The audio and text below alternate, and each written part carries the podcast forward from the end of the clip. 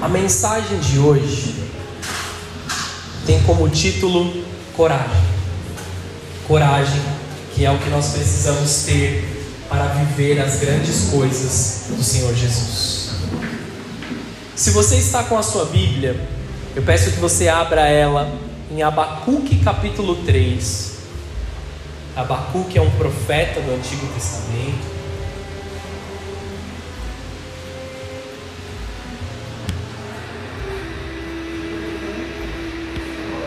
Abacuque capítulo 3, versículo 17.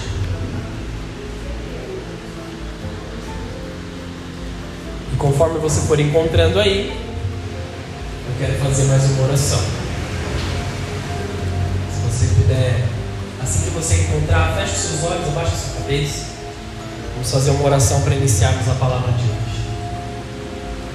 Senhor Jesus, eu quero te pedir pela tua presença e pelo teu poder aqui no meio de nós. Toca cada um dos nossos corações, Senhor. Nós estamos aqui diante da tua presença, diante do teu espírito, diante da tua vontade, porque nós queremos ser renovados pela tua palavra. Nós queremos ser cheios do teu amor, cheios da tua glória, cheios do teu espírito, Senhor. Nos faz olhar para as grandes coisas que o Senhor tem sobre as nossas vidas não nos deixa viver em mediocridade, não nos deixa viver segundo aquilo que é passageiro, segundo aquilo que é mundano, segundo aquilo que não faz sentido para as nossas vidas. Continua nos abençoando, continua enchendo as nossas vidas da tua presença, que o teu Espírito Santo venha nos mover, venha com a tua glória, venha com a tua presença no meio de nós, Senhor Jesus. Que todo, Senhor, mover desnecessário seja repreendido agora em nome de Jesus que todo pensamento passageiro e que atrapalha, Deus, a tua glória, seja repreendido agora em nome de Jesus. E vem com a tua presença, vem com o teu espírito, vem com o teu poder, em nome de Jesus. Amém e amém. Você pode aplaudir o Senhor? Então, o tema da mensagem de hoje é coragem. Amém, queridos? Abacuque, capítulo 3, versículo 17, diz o seguinte. Esse texto é um texto muito conhecido, amém? Você deve muito, provavelmente já deve ter ouvido várias músicas com isso, principalmente aquela do Fernandinho que eu gosto pra caramba. O texto diz assim: Porque ainda que a figueira não floresça, nem haja fruto na vide, ou seja, não haja uvas, ainda que decepcione o produto da oliveira, e os campos não produzam o seu mantimento, ainda que as ovelhas da malhada sejam arrebatadas e os currais não hajam gado, todavia eu me alegrarei no Senhor, exultarei no Deus da minha salvação. O Senhor Deus é a minha força, fará os meus pés como das, das corças e me fará andar sobre lugares altos. Amém, queridos? Até aí. Nós andaremos nessa noite sobre lugares altos. Amém. Nós subiremos a lugares aonde nós não conseguimos ainda subir na presença do Senhor. Quando nós estamos falando sobre lugares altos, os lugares altos que a Bíblia menciona são lugares que edificam a nossa fé. Sempre que um profeta ia edificar um altar ou ia preparar algo para o Senhor, ele subia num cume de um monte e preparava um altar. Nós falamos muito sobre ir ao monte orar. Quem já teve essa experiência de ir ao monte orar? Amém. Levante a sua mãozinha aí. É uma bênção, não é, queridos? É uma coisa maravilhosa. A gente sentiu o poder de Deus, a glória de Deus. Mas não é simplesmente sobre fisicamente estar em um lugar alto, tá bom? Mas espiritualmente subirmos a lugares altos. É sobre isso que nós falaremos aqui. Lugares altos são a nossa fé no maior lugar, a nossa fé sendo exercida ao máximo. Não é uma posição, não é um status, não é dinheiro, não é uma cadeira de honra que nós podemos ter, ah, sente-se nessa cadeira porque você é uma pessoa especial. Não digo nem na igreja, digo em lugares de trabalho, às vezes no governo. Mesmo nos momentos difíceis, isso representa uma experiência com a glória de Deus. O texto diz que nós subiremos, nós teremos os nossos pés como os pés da corça, e nós seremos feitos a andar sobre muitas alturas. Glória a Deus pela sua vida, meu irmão, que me trouxe o café. Deus sabe como eu amo café. Você vê quando a esposa falta, Deus levanta o irmão para fazer o trabalho. Glória a Deus, né?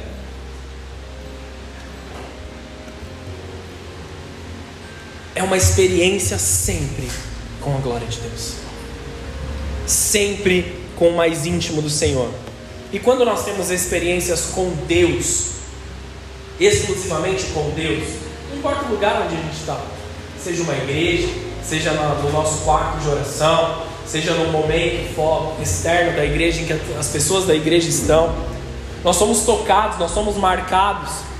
E muitos podemos contar histórias da nossa vida de que quando Deus se fez presente, a nossa vida mudou por completo. Nós não conseguíamos mais ser os mesmos. Eu tive as minhas experiências há uns 10 anos atrás, quando eu me converti, que eu senti a presença do Senhor sobre a minha vida e eu não queria nada mais além da presença dEle. E continuo buscando isso no Senhor.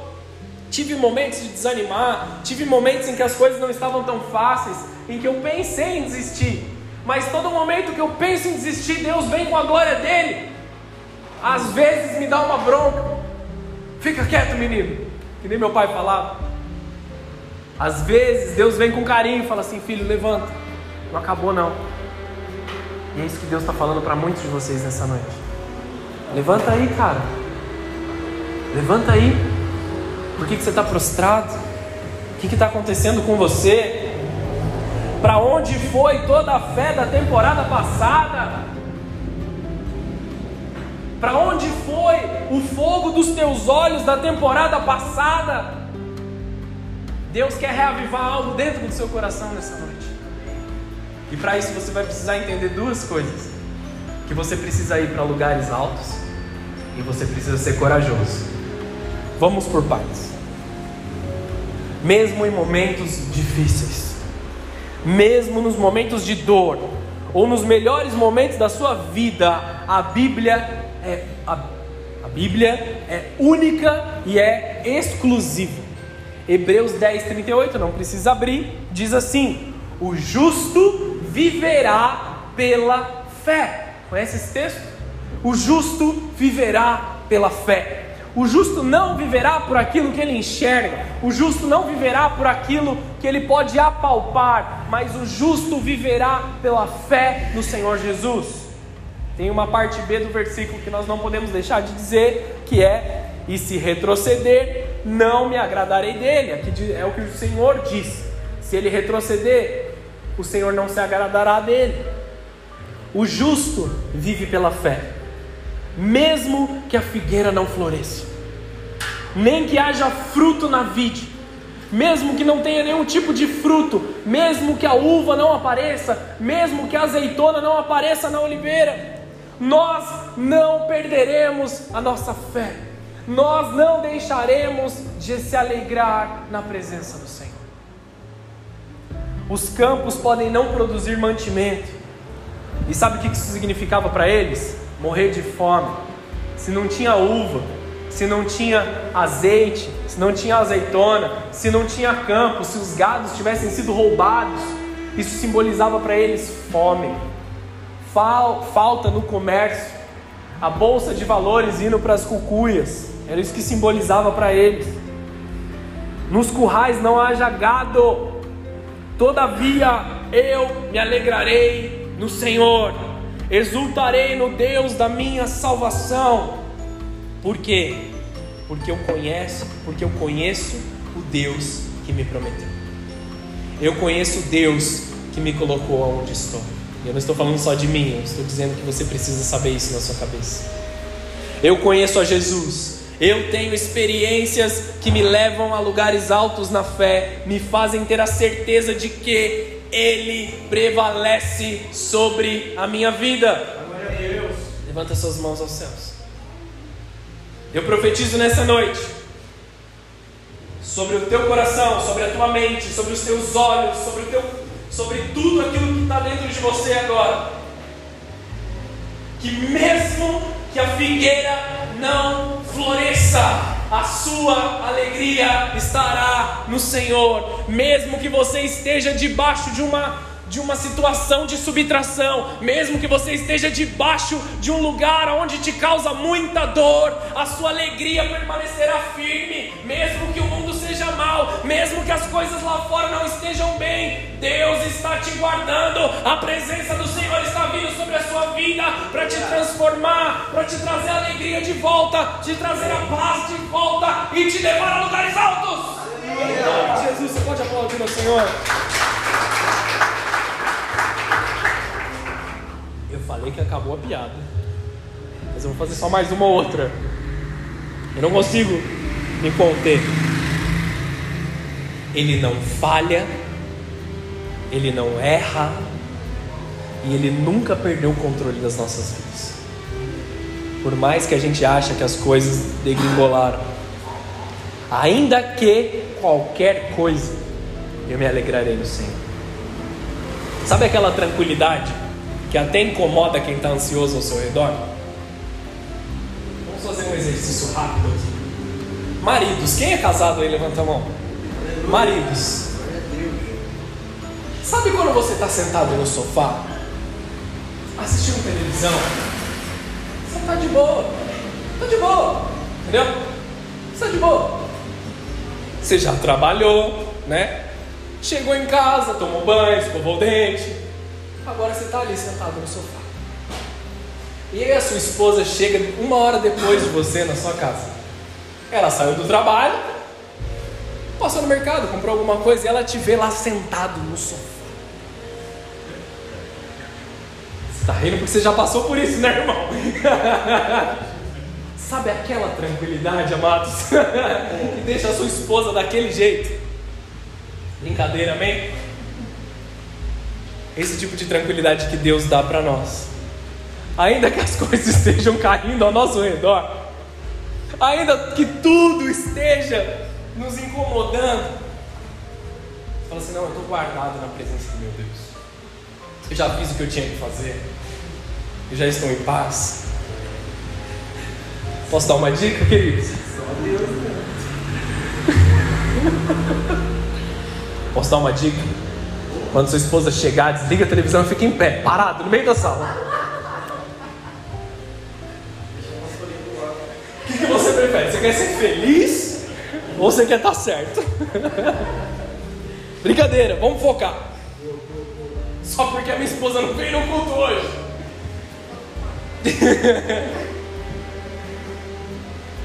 Queridos, Deus nos dá uma paz, independente daquilo que aconteça independente daquilo que está ao nosso redor.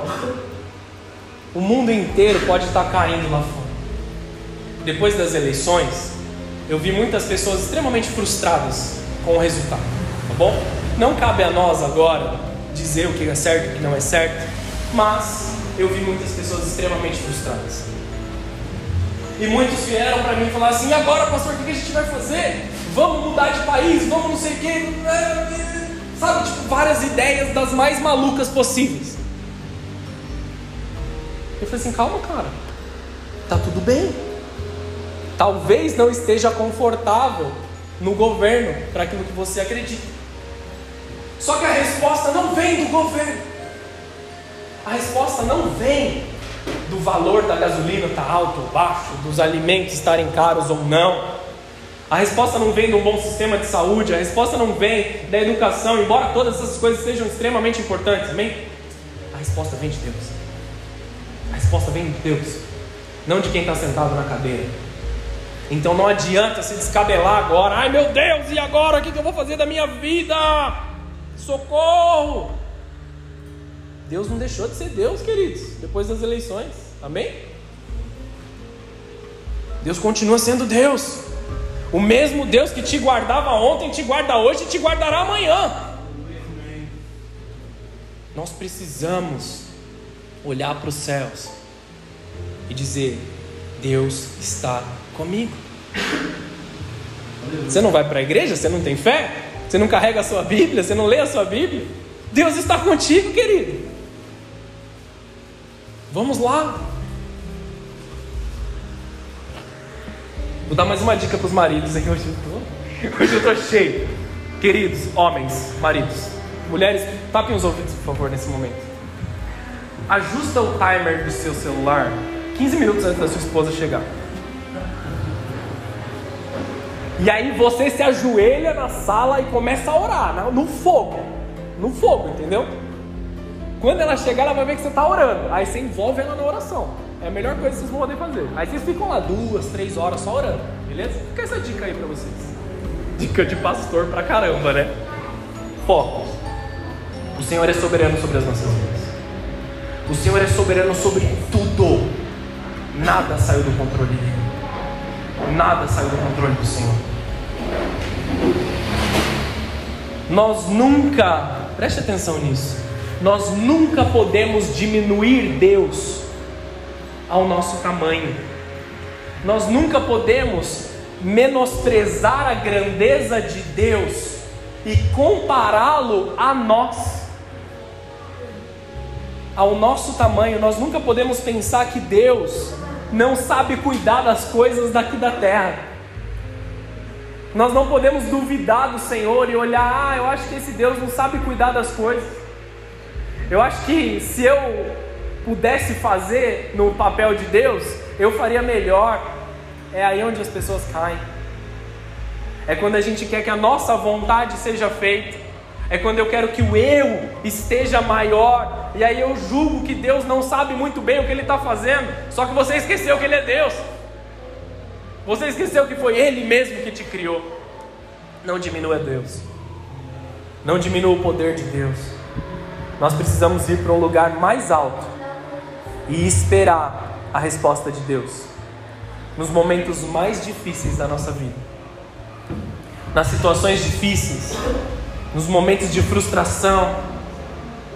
Sabe o que nós devemos fazer?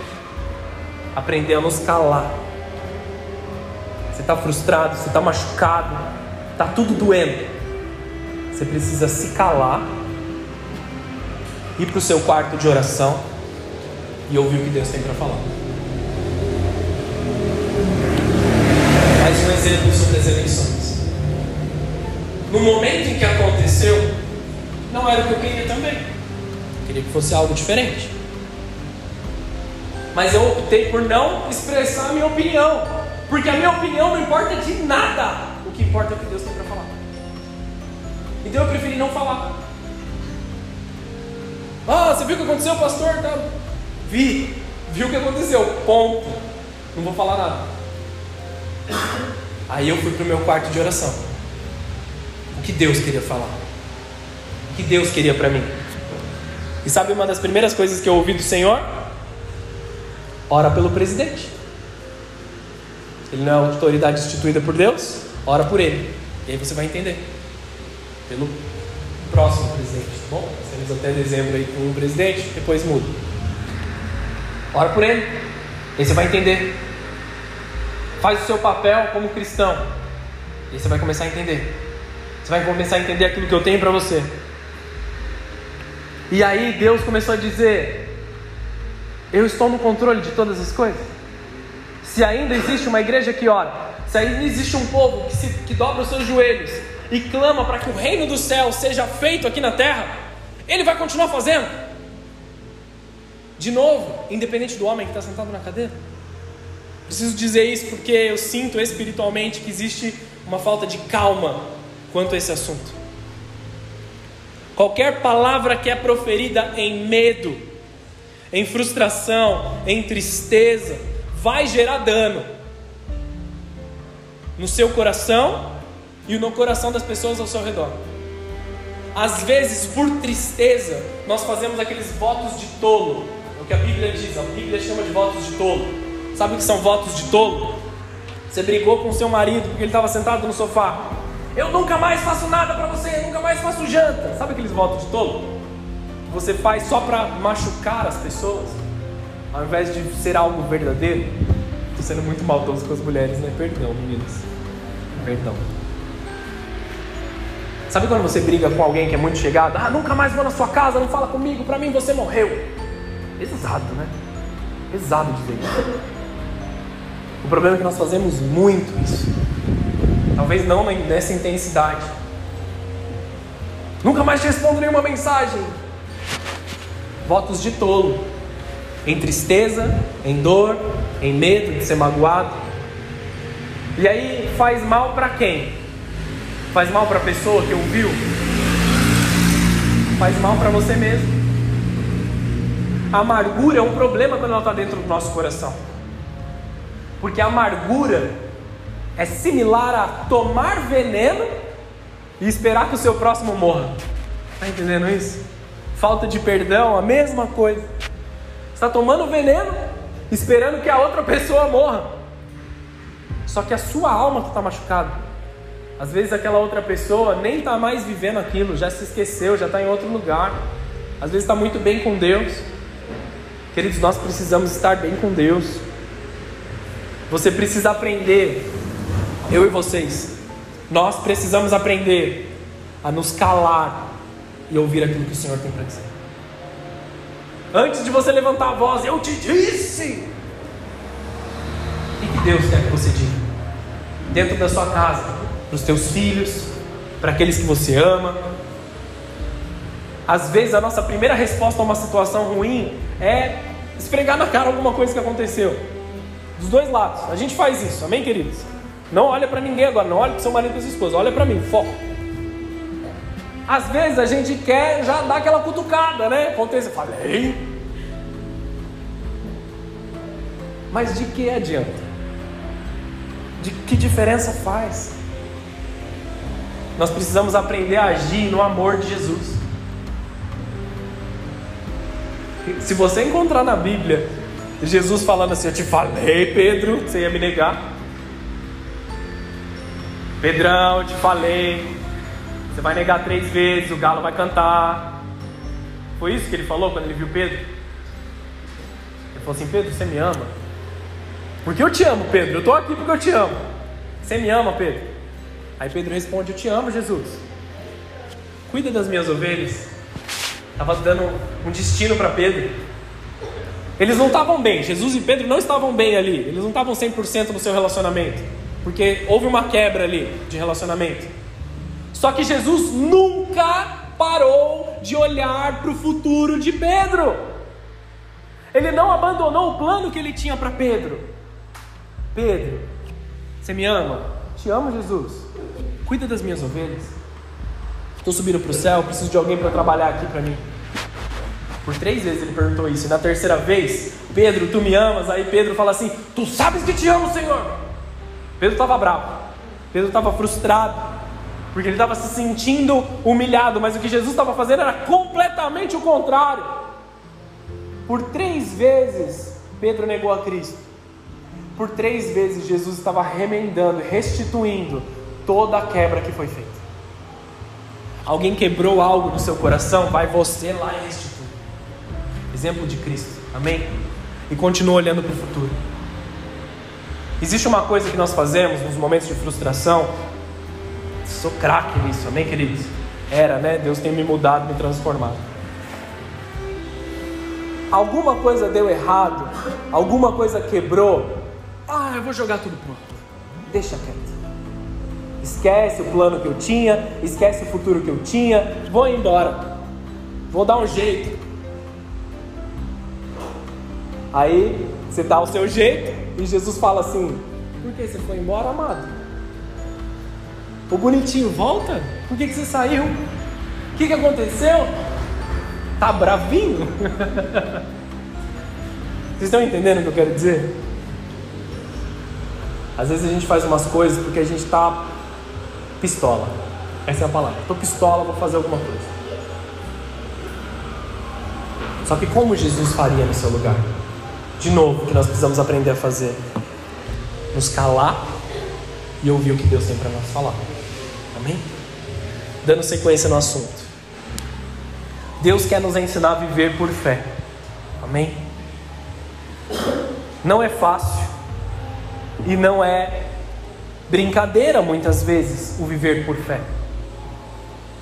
algo, na verdade, viver pela fé é extremamente emocionante. Porque você não sabe como vai ser o seu dia de amanhã. Você não sabe como vai ser a sua próxima oportunidade. Quando vai ser o próximo momento que você vai estar com Deus. Viver pela fé quando você decide abandonar todas as coisas em favor do Evangelho não é fácil. Porque você só tem uma garantia, que é a voz do Senhor. E a nossa natureza carnal, ela não consegue compreender a garantia divina por completo, se nós não, não estivermos conectados com Ele. Se nós não estivermos nos lugares altos, nós não vamos entender que Deus é Deus nas nossas vidas. Isso é viver por fé. Amém? Ou confundi vocês? Muitas vezes não se pode ver o que está pela sua frente quando você vive por fé. Você não consegue racionalizar o que Deus quer fazer na sua vida, no seu futuro. Deus coloca algumas pessoas para verem algumas pequenas coisas do seu futuro. Às vezes os seus pastores acreditam em vocês mais do que vocês acreditam em vocês. E frases como: vai mais um pouquinho, vai mais um pouquinho adiante, não para não, continua fazendo vão sair da boca dos seus pastores, porque nós amamos muito vocês. É importante mencionar isso porque hoje, nessa igreja, na verdade não só hoje, mas desde a instituição da igreja Bola de Neve, você não vê pastores pregando sobre um evangelho açucarado, um evangelho de, de, de bolhas de sabão, que ele se quebra fácil. Você não vai ouvir um evangelho do mar de rosas eterno. Um evangelho diluído e açucarado que apenas agrada o seu ego. Todos nesse ministério estão compromissados verdadeiramente em pregar o evangelho da Bíblia, da palavra de Deus, o verdadeiro evangelho. Amém, queridos? E eu entendo que isso nem sempre vai encher as igrejas. O evangelho verdadeiro. Por quê? Porque o evangelho da graça, ele da, da graça barata, o evangelho açucarado, ele diz que você pode fazer o que você quiser, que você vai continuar debaixo da bênção de Deus. Você pode fazer o que você quiser, se no último dia você acordar e falar, Deus me perdoa. Mas queridos, não é isso que Deus quer para você. Um Deus que é santo, se agrada de te ver nadando na lama do pecado todos os dias, sendo que Ele tem algo muito melhor para você? a gente não precisa nem pensar muito sobre isso, amém, queridos? Às vezes nós temos aqueles cultos duros, talvez hoje seja um pouquinho mais duro. Você veio aqui hoje pela primeira vez, não é o dos melhores dos melhores. Brincadeira, queridos. Palavras duras vêm de Deus sobre nós, de tempos em tempos. Às vezes nós não ouvimos do Senhor aquilo que nós queremos ouvir, aquilo que o nosso umbigo está esperando. Nosso ego, ah, faz o que você quiser, que eu vou te abençoar. Isso não é Deus. Esse não é Deus. Teve uma pessoa que disse, disse para outra na Bíblia, não vou dar spoiler aqui. Tudo te darei se prostrado me adorares. Quem disse essa palavra? Quem disse essa frase? Teste bíblico, amém, queridos? Tudo te darei se prostrado me adorares. Satanás disse isso para Jesus. Comecinho de Mateus, enquanto Jesus estava sendo provado. Tudo te darei se prostrado me adorares. Esse não é o mesmo Deus. Deus, ele tem algo bom, perfeito e agradável para nós. É Bíblia. Amém, queridos? Isso está escrito, claro na Bíblia. Não existe dúvidas de que a vontade de Deus ela é boa, perfeita e agradável. Só que não é o que eu quero para mim, o que vai me agradar, é o que vai agradar o coração de Deus. E para mim será bom, perfeito e agradável. Sempre. Não existe opção de nós vivermos a vontade de Deus e vivermos algo ruim nas nossas vidas. Porque a natureza de Deus é boa. Deus, em sua totalidade, não pode ser corrompido. De jeito nenhum, de maneira nenhuma. Em Deus não há mentira, em Deus não há engano, em Deus não há dúvida. Então, se eu vivo a vontade de Deus para mim, vai ser a melhor coisa que eu poderia viver. Melhor do que a minha própria vontade. Estão acompanhando? um evangelho triunfante e não um evangelho triunfalista. Romanos 8,37 não precisa abrir, diz assim: Mas em todas as coisas somos mais do que vencedores, por meio daquele que nos amou. O evangelho diluído e açucarado é o evangelho prega que você vai vencer. É o evangelho da vitória. Eu quero a minha vitória, eu quero a minha conquista. Eu quero o meu carro, eu quero a minha casa, eu quero o meu trabalho.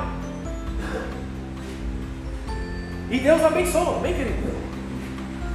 Eu, meus poucos anos de pastoreio, vi tantas pessoas sendo abençoadas dentro da igreja. Só que no momento que vem o carrinho, na primeira acelerada, acelera para longe da igreja. Nunca volta. Preciso de um trabalho, preciso de um trabalho, preciso de um trabalho. Com ele, consegue um trabalho, nunca mais na igreja. Evangelho triunfalista. Eu preciso triunfar. E aí, se eu precisar de mais alguma coisa, eu volto para a casa do Senhor. Agora, o evangelho triunfante é o evangelho que dá a sua vida em favor do evangelho.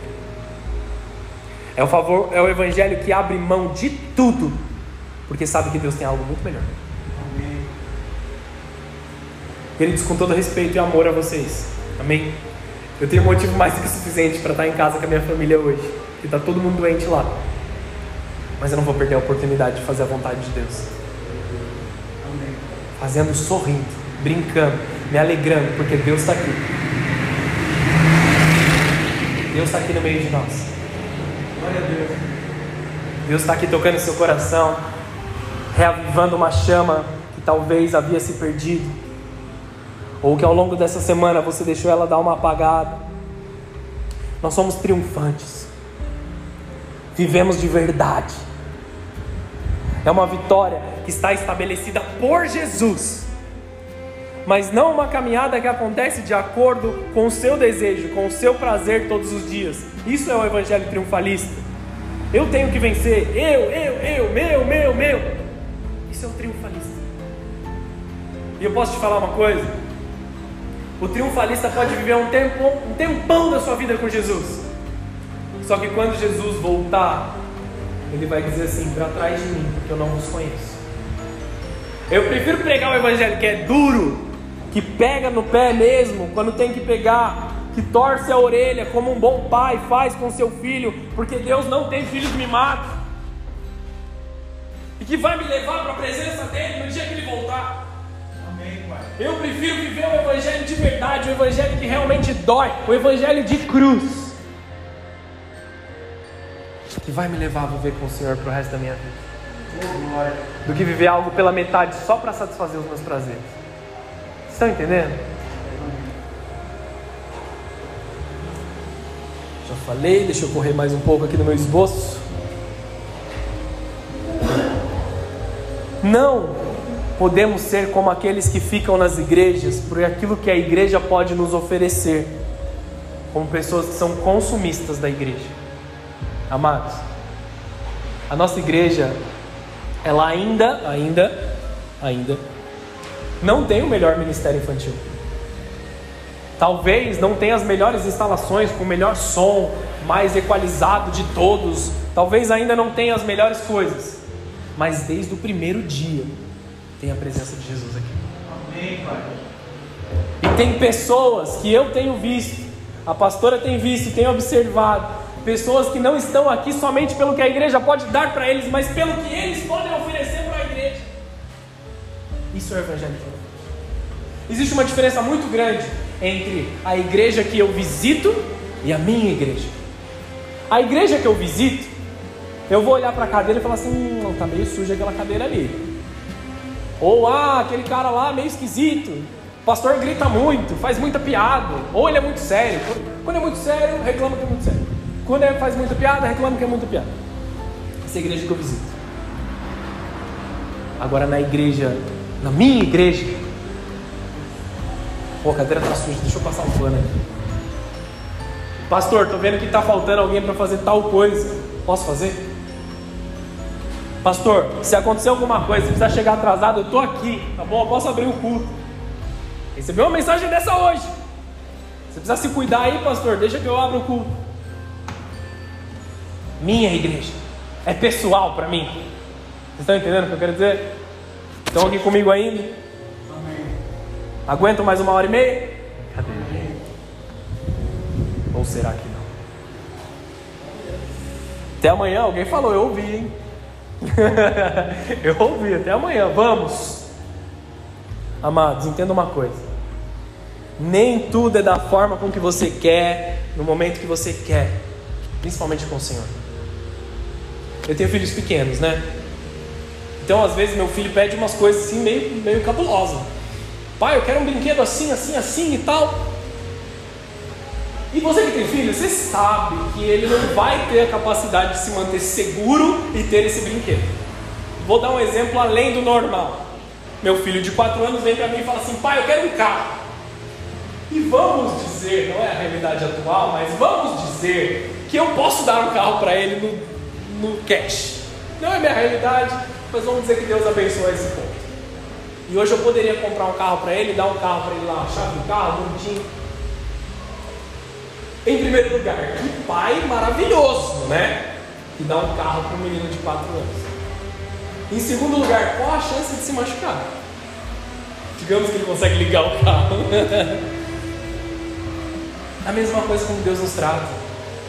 Deus, eu quero isso, isso, isso, desse jeito assim. Tá bom, filho, eu entendi. Mas quando você tiver 18 anos, espiritualmente falando, eu vou te dar.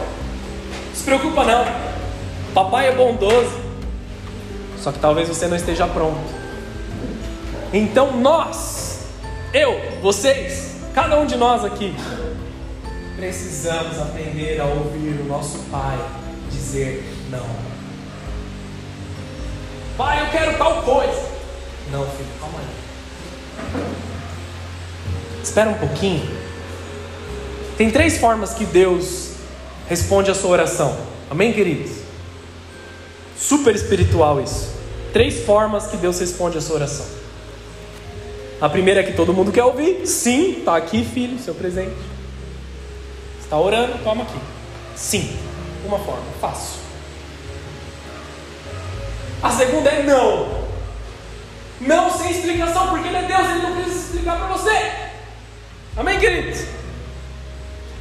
Não, não é não. E a terceira, talvez mais difícil do que o próprio não. Espera. Espera.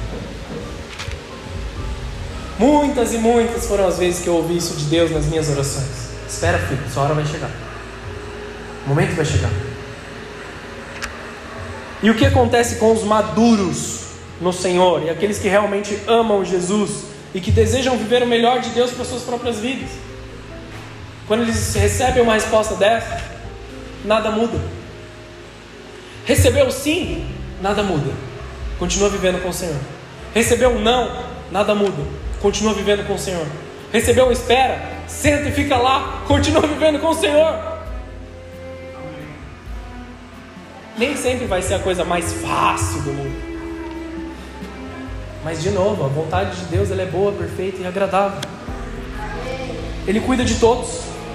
Ele sabe o que você precisa. Mas a vontade soberana é dele, não a nossa. Nós vivemos um evangelho triunfante. O evangelho da cruz de Jesus. Que abre mão do mundo que abre mão das coisas, das trevas em favor de ganhar Jesus.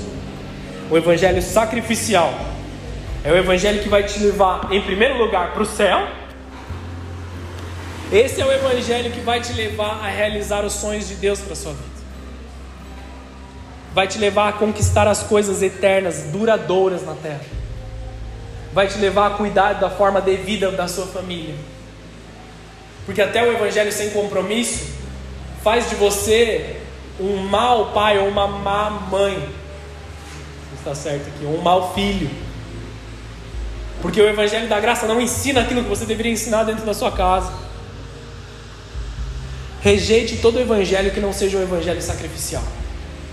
Rejeite todo o Evangelho que não tenha a cruz como centro de todas as coisas. Uma cruz que, assim como Jesus disse, toma a tua cruz e me segue. Abre mão daquilo que te é prazer, prazeroso e eu vou te mostrar o que é prazeroso de verdade. É isso que Jesus fala sobre nós. De tempos em tempos nós passamos por testes, por situações complexas que geram em nós coragem. Aqui é a segunda parte da mensagem que eu quero trazer para vocês. Você pode abrir a sua Bíblia em Juízes, capítulo 6, versículo 10.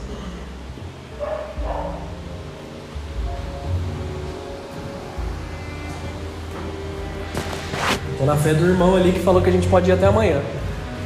Juízes 6, versículo 10. Vamos. Quem achou aí diz amém? Amém. Olha Deus, Juízes 6, versículo 10. Fala de Gideão. Vamos meditar um pouco aqui na vida desse juiz que se chamava Gideão. E vos disse: Eu sou o Senhor, o vosso Deus não temais aos deuses dos amorreus em cuja terra habitais. Mas não destes ouvidos à minha voz. Então o anjo do Senhor veio, assentou-se debaixo do carvalho que está em Orfa, que pertencia a Joás. A Bezerita e Gideão, seu filho, estava malhando trigo no lagar para salvar para o salvar dos midianitas. Vamos por partes aqui. Deixa sua Bíblia aberta aí. Duas coisas que não fazem parte do nosso cotidiano nos dias de hoje, tá bom? É, malhar trigo, não é tão comum hoje, e lagar. O que é malhar trigo? Malhar trigo é você pegar aquela tira do trigo e te, você vai bater ele ele vai tirar as partes ali que você vai usar para processar o trigo, beleza? Isso é malhar o trigo.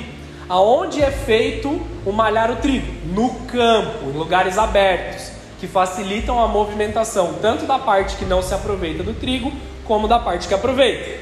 Amém? Super aula aqui de, de cuidar da terra, agricultura. Mas aonde ele estava? Gideão estava em um lagar.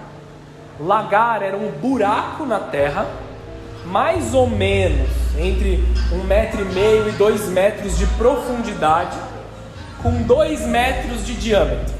Buracão, tá bom? Nós não temos muitas pessoas muito altas aqui, então qualquer um de nós que entrasse nesse lagar estaria completamente coberto, eu inclusive, amém? Eu não sou nada alto. Eu ia entrar num lagar de dois metros de profundidade e vocês não iam conseguir me ver, amém? porque Gideão estava dentro de um buraco que servia para amassar uvas, malhando trigo. Se surpreenda com o que Deus fala para ele no versículo diante. Então o anjo do Senhor, sempre que a Bíblia fala no Antigo Testamento, o anjo do Senhor se refere à imagem de Cristo Jesus, tá bom? A glória de Deus mesmo ali, o anjo do Senhor. Na figura de Deus mesmo aparecendo para ele o anjo do Senhor lhe apareceu e lhe disse: O Senhor é contigo, homem valente. Homem valente, foi o que Deus disse para ele. Gideão lhe respondeu: Ai, Senhor meu, se o Senhor é conosco, por que tudo isso nos sobreveio? E o que é feito de todas as suas maravilhas que os nossos pais nos contaram, dizendo: Não nos fez o Senhor subir do Egito, porém agora o Senhor nos desamparou e nos deu nas mãos dos midianitas. Pausa mais uma vez, fica aí comigo. O texto aberto. Gideão estava num buraco malhando trigo, porque ele estava com medo, estava escondido. Deus, o próprio Deus, apareceu para ele e falou assim: Homem valente. Só que o homem valente estava escondido. Está entendendo que Deus não olha para você por aquilo que você está fazendo agora, mas o que Ele enxerga de você no futuro? Amém. Está entendendo? Homem valente, se levanta. Eu sou contigo. Se você fosse comigo mesmo, Deus, essa é a resposta que ele dá aqui. Ele fala de outra forma. Mas se você fosse realmente comigo, Deus, nós não, não estaremos nesse problema financeiro, nós não estaremos nesses problemas de guerras, nós não estaremos, né, blá blá blá blá blá, começa a reclamar. Queridos, se o anjo do Senhor aparece para mim, eu falo assim: é agora que a gente vai subir. É a primeira coisa que eu falo. Não vou ficar reclamando para Deus. O anjo do Senhor apareceu. Glória, poder, majestade. Senhor, o que queres que eu te faça? Estou aqui. Não dá tempo de ficar reclamando para Deus, amém, queridos? E aí Deus chama ele pela identidade celestial dele, homem valente, valoroso, homem corajoso. O texto continua dizendo: Então o Senhor olhou para ele e disse: Vai nessa tua força e livrarás a Israel das mãos dos midianitas. Porventura não te enviei eu. E ele lhe disse: Aí, Senhor meu, com que livrarei a Israel?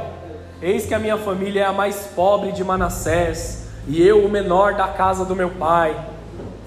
E o Senhor lhe disse: Porquanto eu hei de ser contigo, tu ferirás os midianitas como se fosse um só homem. E ele disse: Se agora tenho achado graça aos teus olhos, dá-me um sinal que és tu que falas comigo. Até aí, queridos, Deus fala que é com ele, Deus dá uma promessa, Deus dá um destino e ele continua reclamando. Minha família é a menor de todas, eu sou o menor da minha família. Eu, você, tá, você errou de endereço, Deus. Você está falando com a pessoa errada. Vai achar outra pessoa. Eu não sou o homem valente que você procura. Muitas pessoas fazem exatamente a mesma coisa. Quando Deus vem chamar, quando Deus vem trazer atenção, as pessoas já abrem mão. Não é comigo não, Deus. Ah, o pastor me pediu para fazer uma coisa lá, mas ah, eu acho que eu não sou a melhor pessoa. Eu sou o menor da minha família. Isso tudo aqui são discursos de frustração discurso de amargura, discurso de medo, discurso de tristeza. Estão aqui comigo aí? Gideão foi chamado de Deus, homem valente, só que ele estava escondido no medo. Ele, ele julgava menor de todos, só que Deus sabia que ele ia liderar o povo. Sabe qual foi o destino de Gideão? Só dando um spoiler aqui, caso você ainda não tenha lido essa parte. Gideão foi juiz de Israel por 40 anos. Ele foi líder do povo por 40 anos. O homem que estava escondido, medo. Estava trabalhando, estava fazendo o que ele tinha que fazer, mas estava com medo.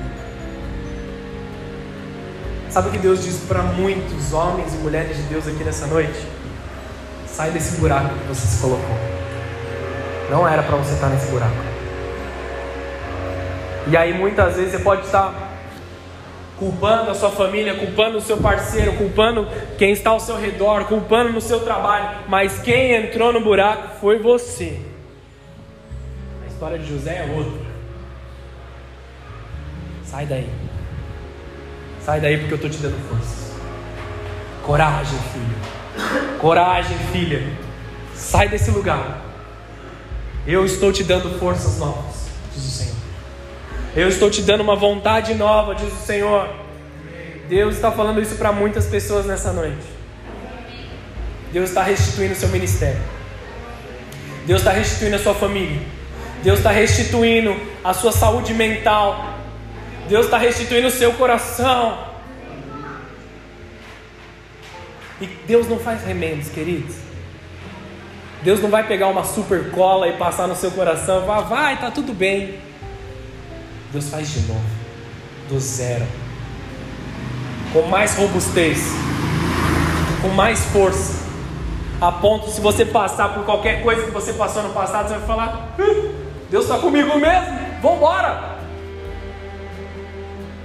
Amém, queridos? Amém. Deus não está fazendo um remendo no seu coração. Deus não está fazendo um remendo no seu relacionamento. Deus está construindo um fundamento novo. Ele é o próprio fundamento. Ele é a pedra angular da sua vida, da sua casa, do seu relacionamento, do seu trabalho. Muitos estão com medo de fazer a vontade de Deus, de se entregar 100%. Ah, Deus, e se eu abandonar isso? Ah, Deus, e se eu abandonar aquilo? E se isso acontecer? E se aquilo acontecer? Mateus 19, 29 diz o seguinte: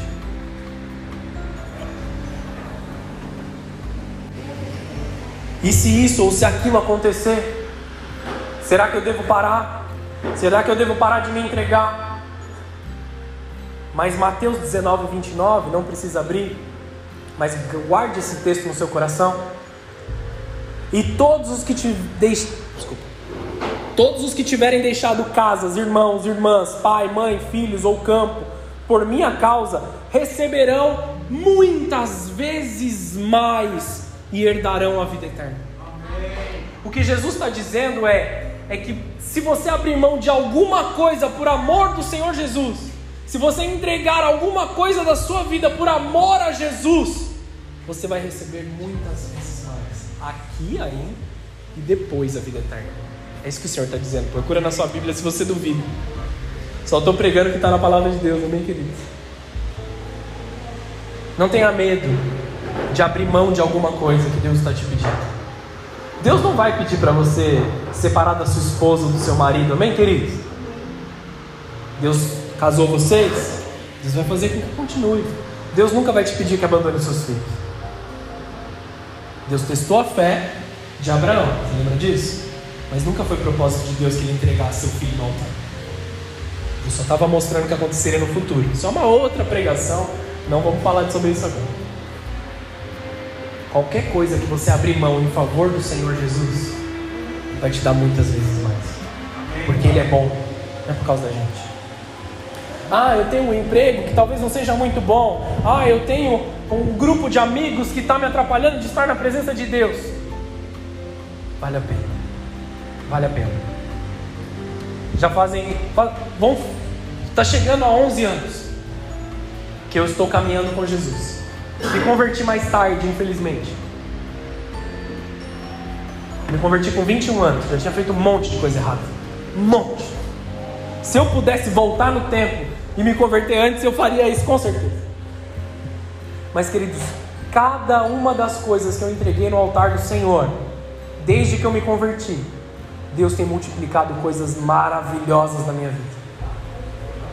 Se fosse por aquilo que eu vivi no passado, coisas que eu tinha medo de abandonar, hoje eu não estaria casado com uma mulher maravilhosa, uma mulher de Deus, tendo dois filhos maravilhosos que estão crescendo na presença de Deus, vivendo uma alegria dentro do meu lar, vivendo paz com a minha família, porque eu entreguei a minha vida lá atrás. Eu entreguei meu coração lá atrás. Eu ouvi quando meu Deus me chamou de corajoso e eu estava escondido. Não se esconda, seja corajoso. Deus te chama nessa noite, Deus te trouxe aqui nessa noite para confirmar o teu chamado. Ele tem planos para a sua vida. Ele tem planos para o seu destino. Ele tem planos para o seu casamento. Ele tem planos para os seus filhos. Ele tem planos para tudo aquilo que você faz. Ele tem plano até para aquele lugar onde Ele te colocou para trabalhar. Que às vezes você reclama demais do seu trabalho. Não é mesmo? É Deus que está falando, não sou eu. Nem conheço a história de muitos. Deus que te colocou lá. Deus que te colocou lá. Tem um propósito muito maior do que você entende. Posso contar o testemunho? Dá tempo? Eu trabalhei por 13 anos numa empresa. E quando eu me converti, eu falei assim para Deus: Deus, eu quero largar tudo e eu vou para Jocum. Conhecem a Jocum? É uma instituição missionária. Eu vou virar missionário, vou largar tudo e vou viver viajando para o Brasil, construindo igreja nas cidades mais desfavoráveis, desfavorecidas. Coloquei essa oração no altar do Senhor. Alguns minutos depois, com muita clareza, Deus me falou assim: não saia do trabalho que eu te coloquei. Isso há 10 anos atrás, tá?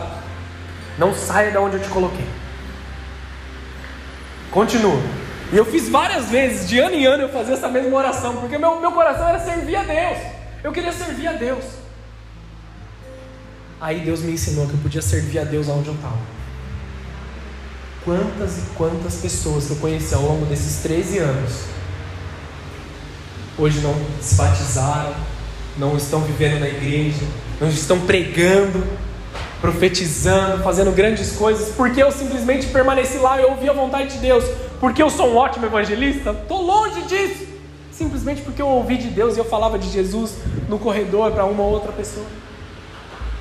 Aí quando foi a hora, Deus me tirou do meu trabalho, me transformou. No ano, nesse ano eu mudei de emprego. Mas foi no tempo de Deus, não no meu. E o meu trabalho atual é para abençoar a igreja. Amém, queridos? A decisão que eu tomei era por causa da igreja, não por, por nossa causa. O trabalho atual me dá mais tempo para eu cuidar da igreja, que eu não tinha no meu anterior. A minha vida é Jesus, querido. E eu posso te falar, vale a pena. Vale a pena demais. Vale a pena sair de casa. Vale a pena abandonar os prazeres, os momentos de tranquilidade. Não estou falando nem de pecado, estou falando de coisa boa. Vale a pena porque aquilo que a gente sente quando a gente está na presença de Deus é incomparável.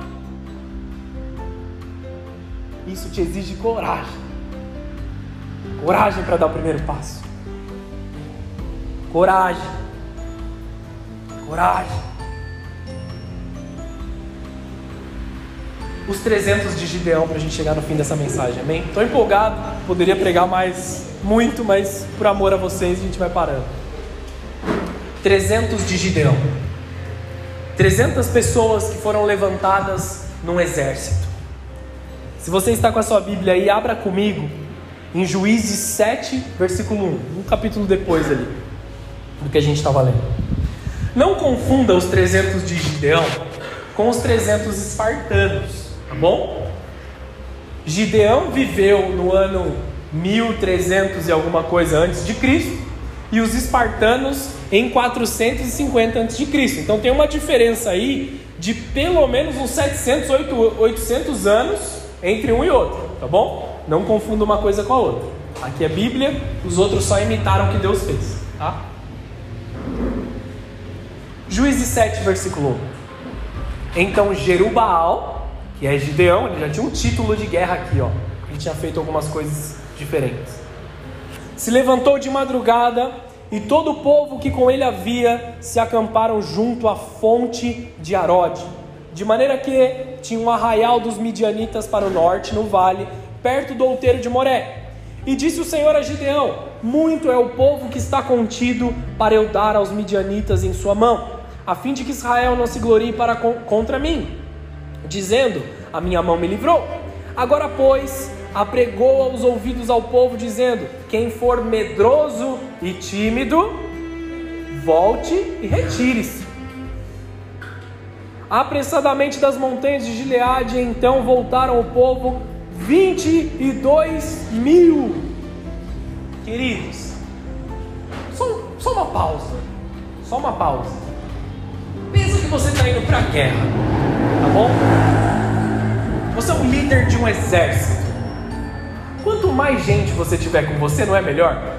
Esse é, esse é o pensamento da guerra, não é? Eu estou indo para uma guerra. Aí Deus fala assim: vira para o seu povo, vira para os seus soldados aí e fala para eles: quem é medroso e tímido pode ir embora. 22 mil foram embora. 22 mil já desistiram logo de cara. Eles falaram, é tipo assim: Deus falou, vai ter uma prova. Ah, eu não quero prova, não, estou indo embora. Eles nem passaram pela prova, só foram embora. 22 mil deixaram de viver a maior façanha das suas próprias vidas, da história, deixaram de fazer parte da Bíblia e foram embora.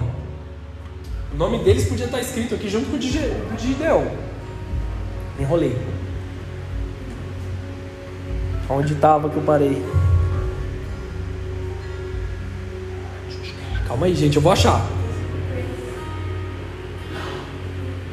Ah, obrigado. 22 mil foram embora. E 10 mil ficaram. E disse o Senhor a Gideão: Ainda há muito povo.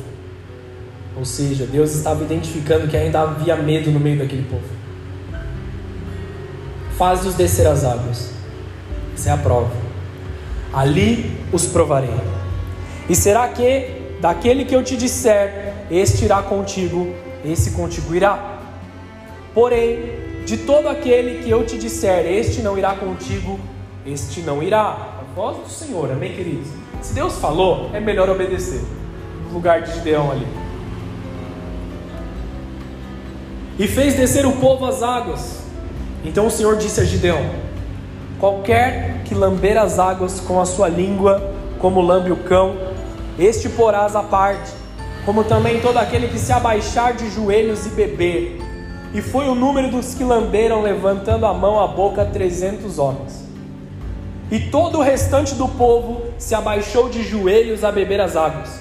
E disse o Senhor a Gideão: Com estes trezentos, de 32 mil, ficaram trezentos, se não me falha a matemática. Com estes trezentos homens que lamberam as águas, vos livrarei, e darei os midianitas na tua mão, Portanto, todos os demais se retirem, cada um para o seu lugar. Vamos retratar o que está acontecendo caso você não tenha entendido. Que a primeira vez que eu li, eu também não entendi. Estava todo o povo lá, preparado para a guerra, amém, queridos? Todo mundo pronto para guerrear. Soldados. Soldados. Não eram. Naquela época as mulheres não iam para a guerra e as crianças não iam para a guerra. Tá bom? Homens prontos para a batalha. Eles tinham se preparado para isso. Muitos deles eram soldados por profissão. Tá bom? Só para só contextualizar. Eles viram água. Essa era a prova.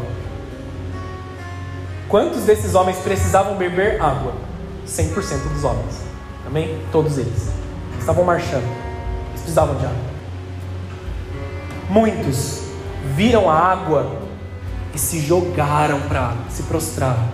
Deitaram de joelhos e enfiaram a cara na água para beber. Eles estavam com sede, amém? Eles estavam com sede. Só que eles esqueceram o maior propósito. Os outros fizeram algo diferente. Eles, em posição de batalha, abaixaram, pegaram um pouco de água na sua mão e colocavam na boca. Em posição de guerra. Porque para eles era mais importante a missão do que satisfazer sua vontade. Quem está aqui? Amém. A, a missão para esses 300 era mais importante do que beber água. Eles tinham que beber água. Deus deu água para eles, amém? Só que eles fizeram pensando na missão. O que acontece com o exército que está prostrado quando o exército inimigo chega? Morre tem para onde ir. Se o exército inimigo chegasse naquela hora, estava todo mundo ajoelhado na água. Já era. Perdeu a guerra. Deus selecionou quem? Os corajosos e que tinham a missão em primeiro lugar. Deus continua nos provando todos os dias nessa mesma prova. Nós temos que ser corajosos estar dispostos a subir nos lugares altos. A missão é mais importante. Viver com Jesus é mais importante do que todas as outras coisas. Deus nunca vai me deixar desamparado. Deus não vai me deixar passar sede, amém, queridos? Mas a missão é mais importante. Deus vai me dar toda a água que eu preciso beber, toda a necessidade que eu preciso. Só que eu não posso abandonar a missão, olhando para o meu umbigo, olhando para aquilo que eu quero. E muitos, por fazerem aquilo que eles querem, por fazerem aquilo, aquilo que eles mais desejam, que o seu umbigo vai se agradar, deixam para trás até os seus familiares, deixam para trás até aqueles que eles amam muito e dizem que amam.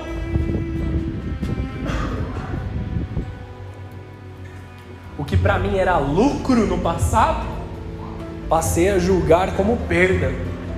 O apóstolo Paulo disse para mim era lucro fazer um monte de coisa. Agora, agora é perda. É perda de tempo. Está me afastando de Jesus. Mateus 10, 38. Não precisa ver. E quem não toma a sua cruz e não segue após mim, não é digno de mim. Quem achar a sua vida, perdê-la. E quem perder a sua vida por amor a mim, achá-la. Que, ele está falando? De, não é sobre buscar, procurar, mas aquele que faz tudo o que tem que fazer para a sua própria vida, para o seu próprio prazer, perde a sua vida no final, a vida eterna. Mas aquele que encontra a sua própria vida em Jesus, entrega a sua vida nas mãos de Jesus, esse vai achar a vida eterna. esse vai achar a salvação eterna. Encerrando, prometo. Juízes 7,16. Eu vou lendo aqui, se puder me acompanha. Juízes 7,16 diz assim: Então dividiu os 300 homens em três campanhas e deu-lhes a cada um nas suas mãos trombetas, buzinas, cântaros vazios e tochas. E disse: Olhai para mim e fazei com que eu, como eu fizer. E eis que chegando eu à extremidade do arraial, Gideão está falando: Será que como eu fizer assim vocês façam também? Tocando a buzina, tocando a trombeta, eu e todos os que comigo estiverem, então também vós tocareis a buzina ao redor de todo o arraial, e direis: A espada do Senhor, repare nisso, a espada do Senhor e de Gideão chegou, pois Gideão e os cem homens que com ele iam ao exército escrevi errado, ao exército arraial, ao princípio da vigília da meia-noite, havendo sido de pouco trocadas as guardas, então tocaram as buzinas e quebraram os cântaros que tinham nas suas mãos. Assim tocaram as três companhias e as buzinas e quebraram os cântaros, e tinham nas suas mãos esquerdas as tochas acesas, nas suas mãos direitas as buzinas que tocaram, e clamaram a espada do, do Senhor e de Gideão Conservou-se cada um no seu lugar ao redor do arraial. Então todo o exército, o exército inimigo, pôs-se a correr, gritando, fugiu. Tocando, pois, os trezentos as buzinas, o Senhor tornou a espada de um contra o outro, e isso em todo o arraial, e fugiu para Zererá até Bet-Sita, até os limites de Abel Meolá, acima de Tabate. Vamos mergulhar um pouco no que aconteceu aqui. 300 homens iam para a guerra, amém? Era isso que eles iam fazer. 300 homens estavam caminhando para a guerra. E eles receberam três itens: um chofar, uma buzina, uma trombeta, que é um instrumento de guerra, tá bom? O líder do exército tocava a trombeta e o exército atacava. Para isso que servia a trombeta, instrumento de guerra. Os 300 receberam também uma tocha acesa nas suas mãos. Como estava de noite, era o instrumento que eles precisavam para a guerra. Amém? E em terceiro lugar, eles receberam um vaso vazio. Vaso é lá instrumento de guerra, queridos. No máximo, no máximo, você dá uma vazada na cabeça de alguém e já era, e corre, né? Porque provavelmente ele vai estar mais armado do que você. Só que esses 300 foram para lá não com as suas espadas, mas com a espada do Senhor. Eles não precisavam empunhar nenhuma espada.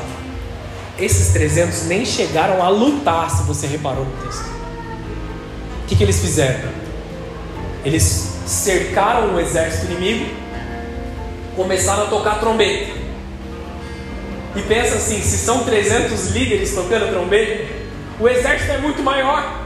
Foi isso que eles pensaram no outro exército, é uma estratégia de Deus. Deus deu uma estratégia para Gideão. Primeiro, Deus fez Gideão ser corajoso, amém, queridos? Deus deu sinais, Deus transformou a vida de Gideão. Quando ele se tornou uma pessoa corajosa, ele recebeu estratégias de Deus. É isso que nós precisamos chegar aqui nessa noite. 300 homens tocando trombeta, 300 homens levantando as tochas, então era um clarão gigantesco ao redor do arraial do inimigo que estava dormindo. Então eles começaram a quebrar os vasos. E eles faziam muito barulho. 300 vasos quebrando ao mesmo tempo. Que tipo de arma maluca é essa? Os soldados midianitas que queriam destruir Israel se levantaram e começaram a guerrear entre eles. Os que sobreviveram fugiram. Acabou a guerra. Nenhum de Israel tocou em um midianita nenhum de Israel causou a morte de nenhum deles ali. Glória a Deus. Eles, pela sua própria maldade, tiraram as vidas uns dos outros, dos os próprios midianitas. Para aqueles verdadeiramente corajosos, os 300 de Gideão, eles não precisam guerrear. Você não precisa guerrear. Se você for corajoso o suficiente para subir nos lugares altos oh, e dizer pela espada do Senhor. Amém, Pai. Deus luta as suas batalhas. Amém. Ao invés da gente ficar reclamando no vale, ah Deus, tadinho de mim, eu sou o menor, eu sou o mais fraquinho. Sobe no lugar alto, com coragem, e toca a trombeta do Senhor. Amém. Glória a Deus. Pela espada do Senhor e por Gideão. Gideão como líder do povo. Glória a Deus. Deus está levantando homens e mulheres de coragem nessa noite. Feche os seus olhos, abaixe a sua cabeça. O conforto está no pé do monte. Assim como a vida medíocre,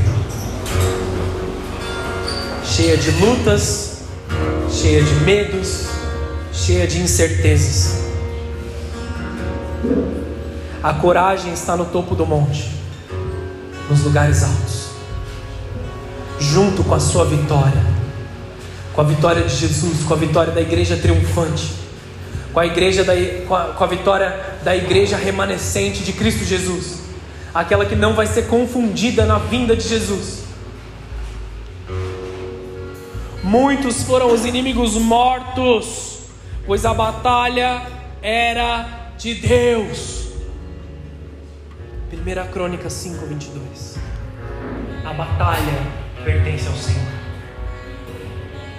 Nós somos seu exército glorioso. Então nessa noite Deus te diz: coragem, a batalha não é sua. Coragem, você não está sozinho. Coragem, coragem para subir nos lugares altos. Coragem, porque Deus é quem luta em seu favor. Coragem, coragem.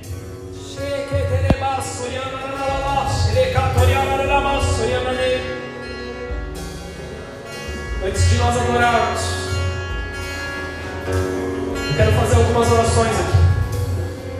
Peço que continue com seus olhos fechados e sua cabeça baixada. Se você está afastado dos caminhos do Senhor, ou se esse é o momento que você entrou pela primeira vez numa igreja evangélica, ou que você ouviu a palavra do Senhor pela primeira vez, e você deseja entregar o seu coração ao Senhor, quero te dar a oportunidade de entregar a sua vida ao Senhor agora nesse momento. Aleluia. Coloca uma das suas mãos no seu coração.